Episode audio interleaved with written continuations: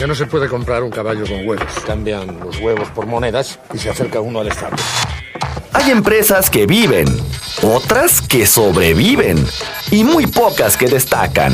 Todo depende de las decisiones que tomes como líder. Así que necesita una garantía para cubrir la posibilidad de que yo no cumpla mi parte del trato. Bienvenido a Empresas con Valor, el lugar donde encontrarás tips, consejos, herramientas y prácticas para empresarios, contadores, administradores y emprendedores.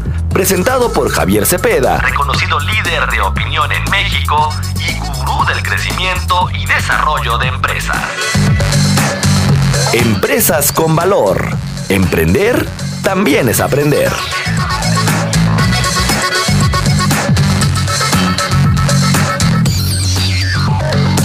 Hay problema. No hay problema. ¿Cuál es el problema?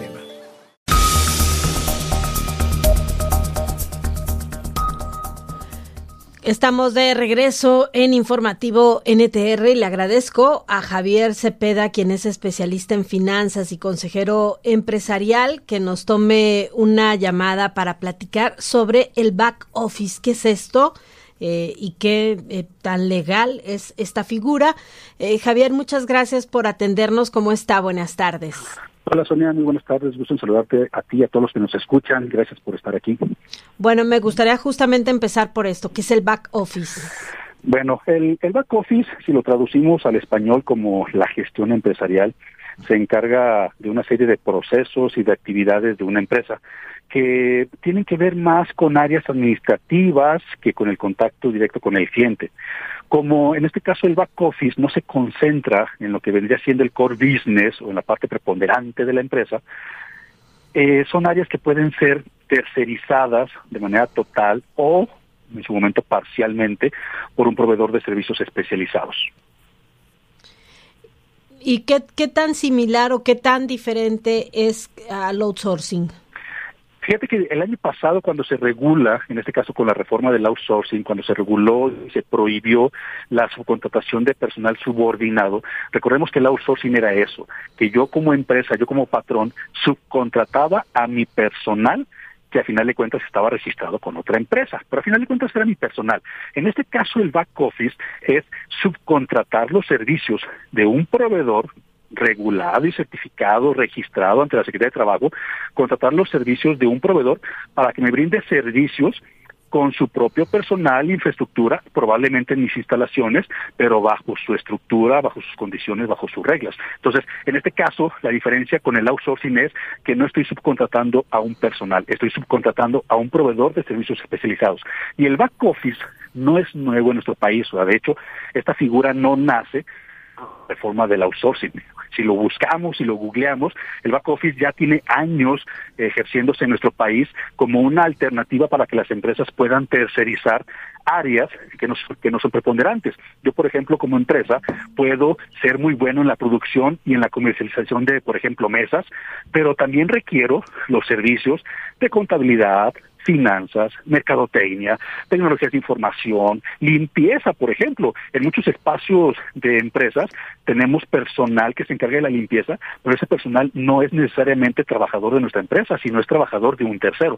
Ese, ese ejemplo claro precisamente es el back office. Y ahí es donde radica la diferencia, que mi personal que, que, que estoy subcontratando en este caso, eso sería un outsourcing, pero en el caso del back office es, estoy subcontratando los servicios de un proveedor de servicios especializados. Claro, pero no podría ser, por ejemplo, que una empresa con el argumento de que se trata justamente de tercerizar un servicio, en realidad eh, deje una de las etapas de, de su producción o de sus áreas a un tercero. Lo que pasa es que en el caso de las empresas que están subcontratando servicios especializados de back office, para poder hacerlo, primero se tendría que entrar en un tema de análisis. Yo como empresa que quiero subcontratar a un proveedor de servicios especializados, pues en primer lugar yo tengo que revisar que mi proveedor no brinde los mismos servicios o actividades que mi empresa genera. Si no, ahí ya entraremos en un choque y precisamente eso sería una ilegalidad o una simulación, en este caso de servicios especializados. Si yo me dedico, como, como lo ponía en un ejemplo hace, hace un momento, si yo me dedico a la producción y comercialización de mesas, probablemente mi proveedor de servicios especializados de back office se dedique a la administración, a la facturación, a la gerencia, a mercadotecnia. Son servicios que no son los preponderantes para mi, para mi negocio, pero que definitivamente, y eso es muy importante mencionarlo, Sonia, que es si no las tuviera, mi negocio no podría funcionar.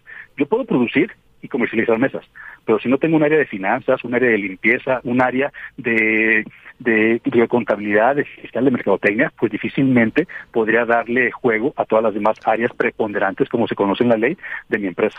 Pero, por ejemplo, eh, justo en este mismo ejemplo, tú no podrías contratar o decir, por, no sé, yo no puedo hacer las patas de las mesas y entonces subcontrato a un tercero que hace las patas de las mesas ahí sí no se debería subcontratar a un tercero que fabrique eh, o ensamble las patas de las mesas, porque al final de cuentas es tu actividad preponderante. Ahí estamos entrando en que son actividades similares las que está realizando el cliente y las que está realizando el proveedor.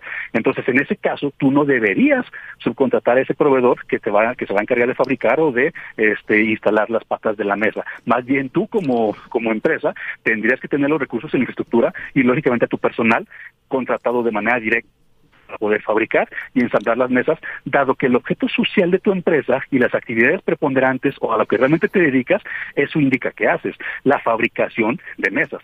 No, no solamente dices tu objeto social que fabricas solamente la tapa o la base de la mesa, sino que fabricas toda la mesa. Entonces, en esos casos, y qué bueno que lo mencionas, no deberíamos y no podríamos subcontratar a un proveedor de servicios especializados que solamente se encargue, en este caso, de las patas de la mesa. Más bien, podríamos subcontratar a un tercero que se encargue de otras áreas que se conocen como no preponderantes para la obtención de recursos de una empresa, pero que sí son necesarias para poder seguir generando negocio. Ahora, en, entonces, viendo el lado positivo, ¿cuándo es recomendable, eh, Javier, contratar a, un, a un tercero eh, bajo esta figura? Desde el momento casi casi en que se constituye una empresa. Estamos hablando de que sin importar que seamos un micro, pequeño, mediano, grande empresario o de las pequeñas grandes empresas, estamos en de poder subcontratar los servicios de un tercero en cualquier momento. ¿Por qué? Porque no solamente me va a aligerar la carga administrativa, sino también eh, la empresa que subcontrata los servicios de un tercero, de servicios especializados, va a generar beneficios fiscales, beneficios operativos, porque al final de cuentas, todo el tema de previsión social, del cálculo, determinación, pago de la nómina, dispersión, timbrado de los FDIs, pago de cuotas patronales, etcétera, etcétera, son responsabilidad del proveedor de servicios especializados y no del cliente que está contratando el servicio, en este caso al proveedor. Y por otro lado, recordemos que para efectos de la nómina, yo como patrón, si pago la, nómina de manera directa y yo implemento, por ejemplo, mi propia área de contabilidad, mi propia área de mercadotecnia y contrato de manera directa a todos mis colaboradores, recordemos que de cada peso que yo pago de nómina, 0% es deducible para efectos de IVA. De cada peso que yo pago de nómina, 0% deducible para efectos de IVA. Y en el caso del ISR, solamente podremos hacer deducible hasta el 53 o el 47%, dependiendo de los efectos de los importes o conceptos exentos que les demos a los trabajadores. Y ni qué hablar de cada peso que yo pago al Seguro Social por el tema de previsión social, solamente puedo hacer deducible como patrón las cuotas patronales y no las cuotas de, del obrero, o sea, del trabajador. Entonces, en este contexto, las empresas que, que no subcontratan un servicio especializado de las diferentes áreas de la empresa que no son preponderantes, en realidad en este momento están perdiendo dinero porque están gastando mucho más de lo que podrían o deberían estar gastando. Ahora, esto no afecta, por ejemplo, al, al empleo de personas eh, justamente de áreas eh, que no forman parte de la cadena preponderante.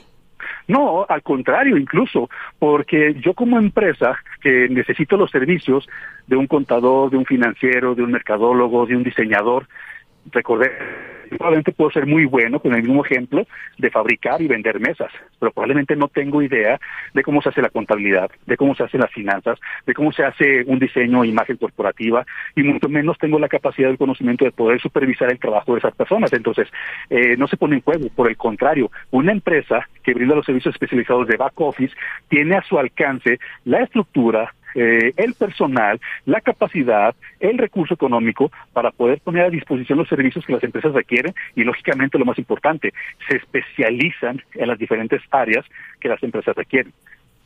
Claro, y, y cómo cuidar que la empresa que se subcontrata bajo la figura de back office sea una empresa eh, pues que cumpla justamente con todas estas características y eh, pues que sea además una empresa confiable, porque además supongo eh, va a tener acceso a, información que normalmente es, es reservada o es confidencial para cada empresa. Definitivamente hay muchos aspectos que se tienen que revisar. Recordemos que el recurso humano y el recurso financiero son de los recursos más sensibles para las empresas. Y en este caso, el concepto o el servicio de back office tiene acceso a esa información, al recurso financiero, que en este caso es el pago, previsión social de los trabajadores, etcétera, y el tema del recurso humano, que al final de cuentas es ponerte a disposición personal que te va a brindar el servicio especializado que el proveedor te, en este caso, te, te brinda. Entonces, lo primero que tenemos que hacer las empresas que requerimos y que optemos por subcontratar los servicios especializados de un back office es revisar que la empresa esté legalmente constituida, que puedan validar que su domicilio fiscal, su domicilio comercial, su relación de socios o accionistas, sus opiniones de cumplimiento sean positivas ante el SAT, IMSS, Infonavit, que tenga trayectoria, que tenga posicionamiento, reconocimiento, que la empresa no brinde servicios o que no le vaya a brindar servicios que choquen contra las actividades preponderantes del cliente que lo quiere subcontratar. Pero además de esto, el proveedor de servicios especializados de back office tendría que estarle entregando de manera recurrente, ya bajo el contrato este, en curso, los recibos de nómina de los trabajadores que puso a su disposición para brindarle servicio especializado, el pago de las retenciones que les efectúa a los trabajadores para efectos de, de, pago de impuestos, el tema del comprobante del pago de las, de, este, de las declaraciones de impuestos estatales, federales, el impuesto sobre nómina, los contratos de servicios especializados tienen que cumplir con uno de los requisitos principales, el estar registrado ante el REPSE, que a final de cuentas es lo que el año pasado tuvimos mucho en juego de las empresas prestadoras de servicios especializados o especializados.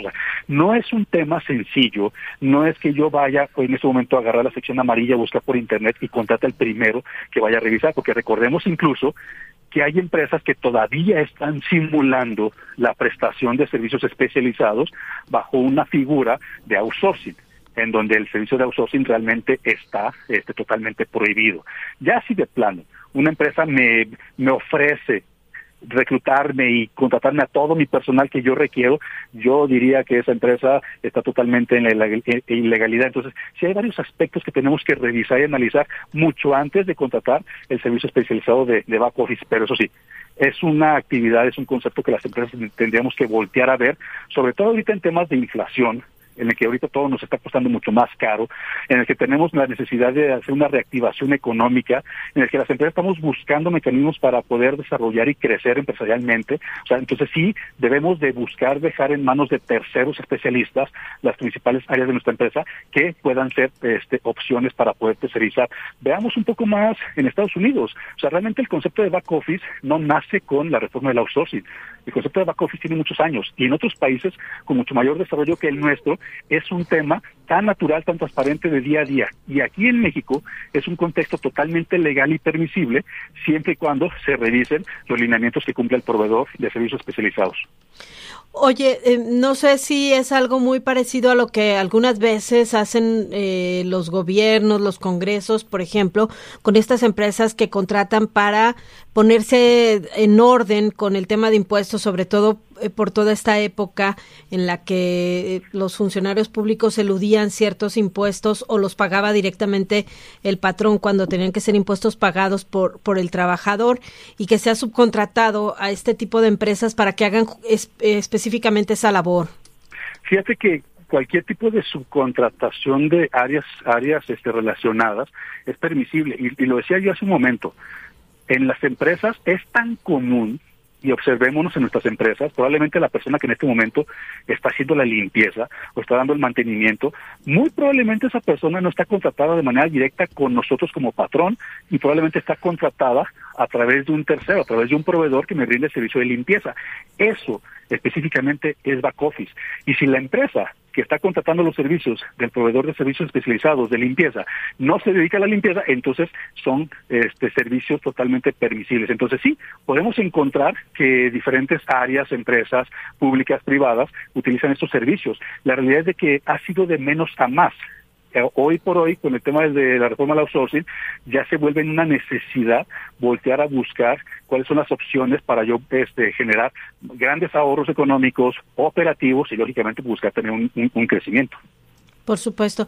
Te, te agradezco muchísimo eh, que nos hayas tomado esta llamada y que nos ayudaras eh, tan claramente a entender eh, de qué se trata esta figura y cuándo es oportuno tenerla. Muchísimas gracias, Javier. No, al contrario, les comparto que me puedan seguir en mi red en arroba Oro en Twitter arroba Javier Cepeda Oro en Twitter, ahí podemos seguir en comunicación. Muchísimas gracias, Sonia, un abrazo para todos. No, al contrario, gracias a ti, Javier Cepeda, especialista en finanzas y consejero empresarial. Son las dos de la tarde en punto, hacemos una pausa, regresamos, tenemos más información. Informativo. Solo me pide un módico interés lógico, pongamos que un 10%. Eso sí, él arriesga su oro, yo no arriesgo nada.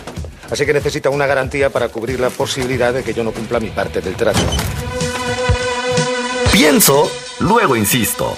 El camino del empresario siempre presenta sus piedritas y el éxito viene de la constancia. Esto fue Empresas con Valor, el lugar donde encuentras tips, consejos, herramientas y prácticas para empresarios, contadores, administradores y emprendedores. Presentado por Javier Cepeda, reconocido líder de opinión en México y gurú del crecimiento y desarrollo de empresas. Empresas con Valor. Emprender también es aprender. También es aprender.